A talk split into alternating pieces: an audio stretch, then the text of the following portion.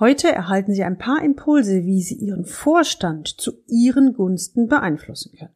Erstens, wie können Sie Entscheidungen herbeiführen? Zweitens, wie können Sie die komplette Mannschaft drehen? Drittens, was ist wichtiger, Inhalte oder Beziehungen? Viertens, wie gewinnen Sie den Kampf um Aufmerksamkeit? Ja, und letztens, fünftens, wie sorgen Sie dafür, dass Ihr Projekt den Zuschlag erhält? Nach dieser Folge werden Sie ganz genau wissen, was Sie zu tun haben, um Ihren Chef zu den von Ihnen gewünschten Entscheidungen zu führen.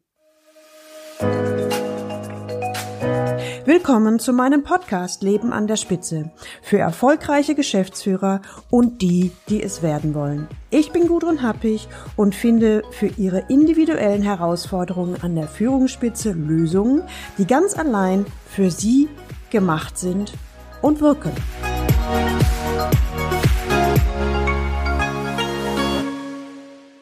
Wie kann ich im nächsten Vorstandsmeeting die Entscheidung des Vorstandes zu meinen Gunsten beeinflussen?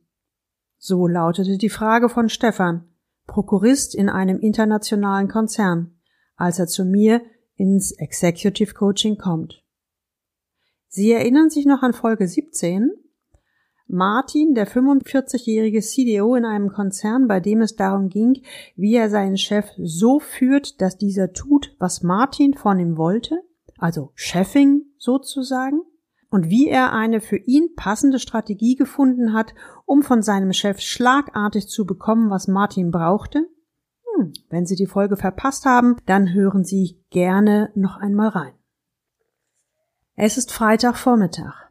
Stefan ist Prokurist in einem internationalen Konzern und in unserem Termin schildert er mir seine Situation. Heute ist Freitag und am Montag früh ist Vorstandssitzung mit dem Big Boss im Ausland. Es werden insgesamt zehn Personen teilnehmen und wahrscheinlich wird eine Entscheidung getroffen, die mir überhaupt nicht gefällt. Wenn es so kommen sollte, dann würde dies nämlich das Aus für mein Projekt bedeuten und in diesem Projekt steht mein komplettes Herzblut. Ich habe mitgewirkt und wenn es gekickt wird, hat es sicherlich auch negative Folgen für meine berufliche Entwicklung. Frau Happig, meine Kernfrage ist, wie kann ich die Entscheidung beeinflussen? Also wie schaffe ich es, am Montag die komplette Mannschaft zu drehen? Und wie kann ich das Gespräch so lenken, dass die Entscheidung in meinem Sinne ausfällt? Stefan schaut mich erwartungsvoll an. Die Rahmenbedingungen sind denkbar schlecht. Ich kann mit keinem der anderen Teilnehmer vorher mich noch kurz schließen. Meine Kontrahenten, so nenne ich sie mal, werden nämlich am Montag im privaten Flieger zwar neben mir sitzen, doch außer Smalltalk wird nicht viel möglich sein. Und wir haben ja jetzt schon Freitag. Stefan wirkt verzweifelt. Und in seinem Eifer fängt er an, Argumente und Informationen zusammenzutragen und versucht für seine Position eine schlüssige Begründung zu finden bis ich ihn unterbreche. Stefan, es wird in dieser Runde nicht um Inhalte gehen, sondern um Positionen und um Befindlichkeiten. Auf der obersten Ebene herrschen andere Spielregeln vor, als Sie es aus dem mittleren Management oder aus der Vergangenheit gewohnt sind. Es gilt das Prinzip Nummer eins. Beziehungen statt Inhalte. Stefan stutzt einen Moment, ist etwas überrascht, doch dann legen wir los. Ich befrage ihn statt weiter nach Inhalten und Argumenten nun nach den einzelnen Vorstandsmitgliedern. Stefan, wie kommen die Vorstände miteinander und untereinander zurecht? Welche Geschichten und Gerüchte werden erzählt? Gibt es einen heimlichen Anführer? Und überlegen Sie bitte mal, wer trifft letztendlich die Entscheidungen? Ist es wirklich der Vorstandschef? Hier ist die Leitfrage, wer gewinnt beim Kampf um die Aufmerksamkeit? Es ergibt sich ein interessantes Bild. Der Vorstandsvorsitzende, der ist schon etwas älter, ist ein ruhiger, werteorientierter und gerechter Mann, der in der Regel nicht viel Worte um Geschehnisse macht. Und auch mit Lob und Anerkennung ist er sparsam. Komischerweise sind die übrigen Herren des Vorstands ganz anders. Hier herrschten Hauen und Stechen und man versucht sich gegenseitig mit Argumenten, Gestik und Mimik zu übertrumpfen. Wissen Sie was, Frau Happig? Je ruhiger der Vorstandsvorsitzende wird, umso aufgeregter und hysterischer ist die Mannschaft. So beschreibt Stefan die Verhältnisse. Es wirkt irgendwie wie ein Kampf um Aufmerksamkeit, so als wolle jeder unbedingt der Beste sein. Der Sache, die entschieden werden muss, wird dieses Verhalten meistens nicht wirklich gerecht. Der Vorstandsvorsitzende wird mir gerade bewusst, ist allerdings ein sehr guter Beobachter und erfahrungsgemäß trifft er dann letztendlich auch die Entscheidungen. Ich versuche, Stefans Erzählungen zu strukturieren. Erstens. Es gilt, die Aufmerksamkeit des Vorstandsvorsitzenden zu gewinnen. Zweitens. Hierzu müssen Sie, Stefan, die Argumente so aufbereiten, dass sie dem Gedankenmodell des Vorstandsvorsitzenden entsprechen. Also es gilt vor allem dessen Bedürfnisse, das heißt seine Wünsche und Anliegen zu befriedigen. Drittens, das Ziel ist nicht, in den verbalen Wettstreit mit den anderen Vorstandskollegen zu treten, sondern gezielt den Dialog mit dem Vorstandsvorsitzenden zu suchen. Huh, das ist schon mal Schritt eins. Kommen wir zu Schritt Nummer zwei. Das Beziehungsdiagramm als Strategiefahrplan nutzen. Es gilt also, die Beziehungen untereinander in Erfahrung zu bringen. Stefan und ich entwerfen gemeinsam ein sogenanntes Beziehungsdiagramm. Ich bitte dazu Stefan auf einem DIN A4-Blatt aufzumalen, in welcher Beziehung die Teilnehmer des Meetings zueinander stehen, völlig unabhängig von ihrer hierarchischen Position. Es entsteht ein Bild, aus dem ablesbar ist, wer sich mit wem gut oder weniger gut versteht wie die Herren miteinander interagieren, wo die Allianzen und wo die Feindschaften verlaufen. Dieses Bild von dieses Beziehungsdiagramm, das finden Sie in den Show Notes, das Bild, das Stefan erstellt hat.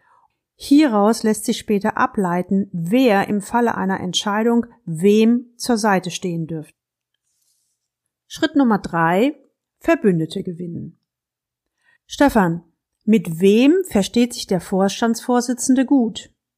Stefan ist ein bisschen überrascht, wartet einen Moment, denkt nach und dann erinnert er sich, dass der Vorstandschef vor allem zwei Führungskräfte schätzt. Den einen wegen seiner großen Erfahrung und den anderen wegen seiner hervorragenden Vernetzung ins Unternehmen. Auch fällt Stefan ein, dass der Vorstandsvorsitzende in der Regel nicht alleine entscheidet, sondern sich mit seinen Vertrauten kurzschließt.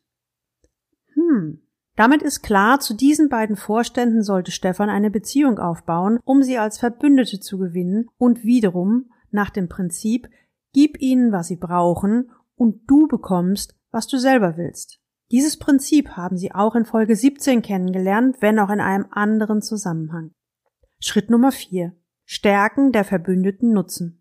Konkret heißt das, Stefan soll die Stärken der beiden Vorstände in seinem Vortrag mit einbeziehen und im richtigen Augenblick den Blickkontakt suchen.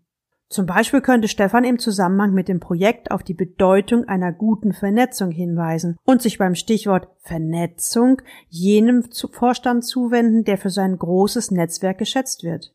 Dahinter steht die Idee, eine Zugehörigkeit auf Augenhöhe zu erzielen. So weit, so gut. Drei Tage später. Ich erhalte einen Anruf von Stefan. Noch vom Flughafen. Es hat geklappt! Er ist ganz aus dem Häuschen. Ich habe es hinbekommen, die Aufmerksamkeit des Vorstandsvorsitzenden zu gewinnen. Hey, Frau Abig, Sie fragen mich bestimmt, wie ich das gemacht habe.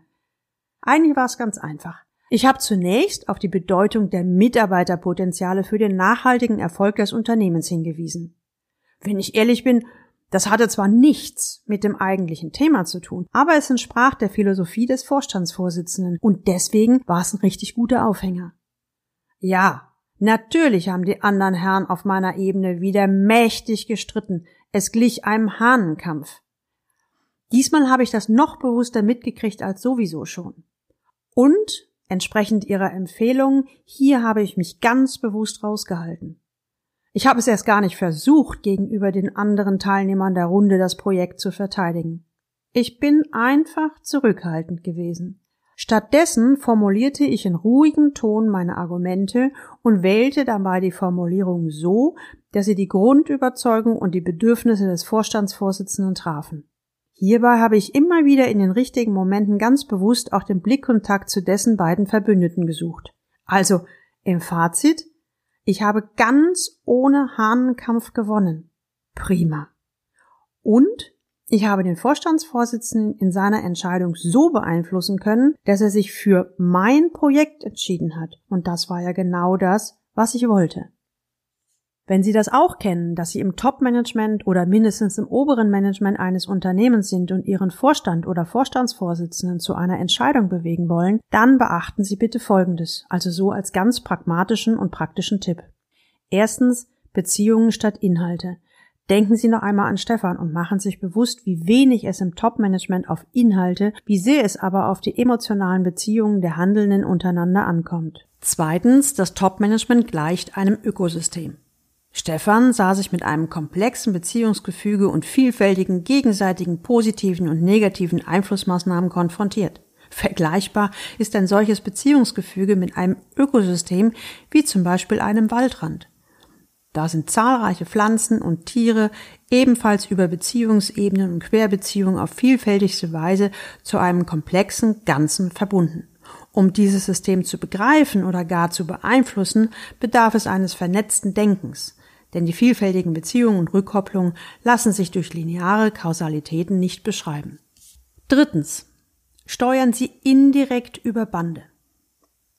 Für schwierige Führungssituationen, also wie beim Fall von Stefan, lässt sich eine bemerkenswerte Schlussfolgerung ziehen. Da alles miteinander zusammenhängt, lässt sich das System über unterschiedliche Ansatzpunkte beeinflussen und in eine gewünschte Richtung lenken. Um ein bestimmtes Ergebnis zu erreichen, ist es nicht notwendig und auch nicht immer sinnvoll, direkt auf die Zielgrößen einzuwirken. Stattdessen kann man, wie beim Billard mit der weißen Kugel, auch über Bande spielen und indirekt steuern. Fünftens. Eine gute Führung nach oben ist wichtig. In einer besonderen Situation befinden sich Führungskräfte, die ihre Anliegen beim Vorstand durchsetzen wollen. Das können selbst Vorstände oder Geschäftsführer sein. Manchmal ist es auch die zweite Führungsebene. Ich nenne sie die Brückenbauer. Sie befinden sich häufig in einer diffizilen Dolmetscherfunktion wieder. Ihre Aufgabe ist es, wichtige Anliegen auf eine Weise nach oben weiterzureichen, dass diese dort gesehen und gehört werden. Es muss ihnen gelingen, sich oben Gehör zu verschaffen, damit unten die Geschäfte weitergehen können. Von einer guten Führung nach oben oder auch Führung von unten hängt deshalb letztendlich der Erfolg des Unternehmens ab.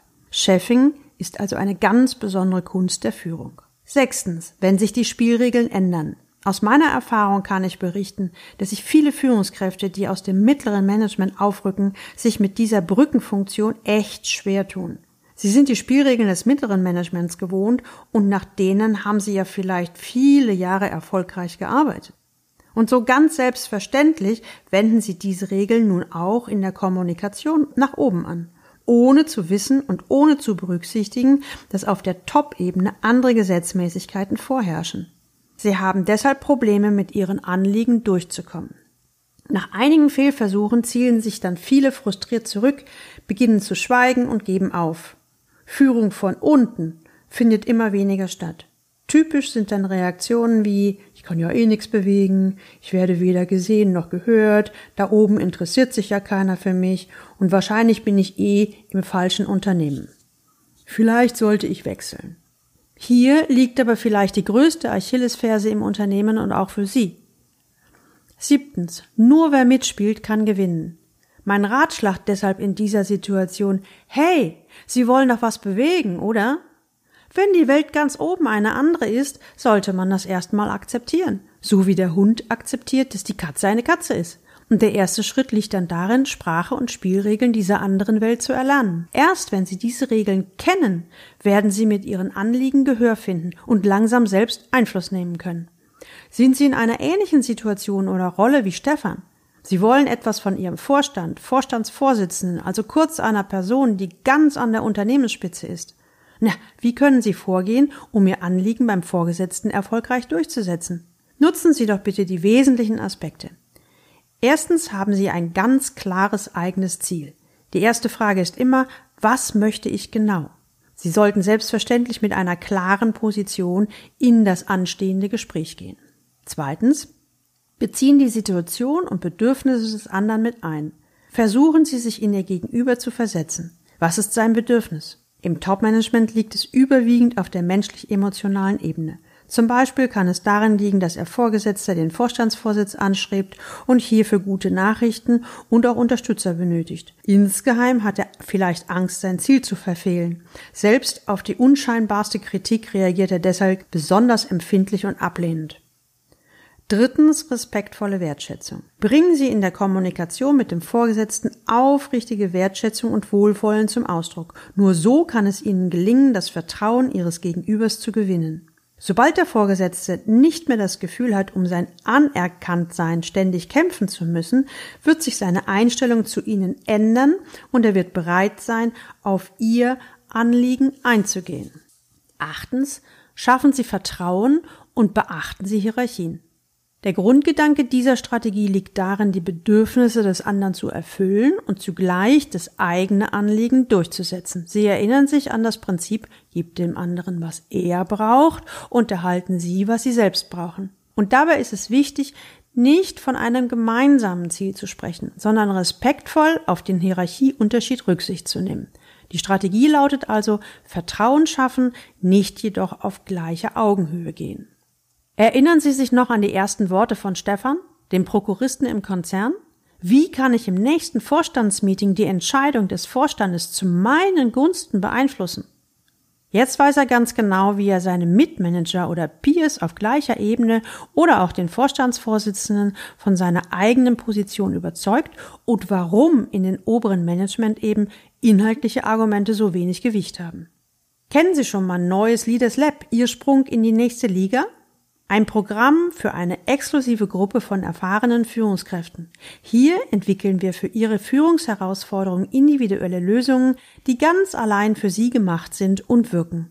Falls Sie das interessiert, schreiben Sie mir einfach eine Mail an info at galileo-institut.de.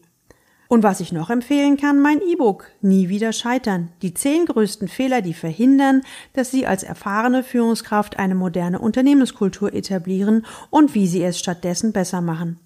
Laden Sie sich das gerne runter unter www.galileo-institut.de slash ebook slash. Die Links finden Sie natürlich auch in den Show Notes. Und denken Sie dran, jetzt fix auf Abonnieren oder Folgen in der Podcast-App klicken. Und dann hören wir uns wieder in der nächsten Folge. Und jetzt wünsche ich Ihnen viel Freude beim Leben an der Spitze. Ihre Gudrun. Musik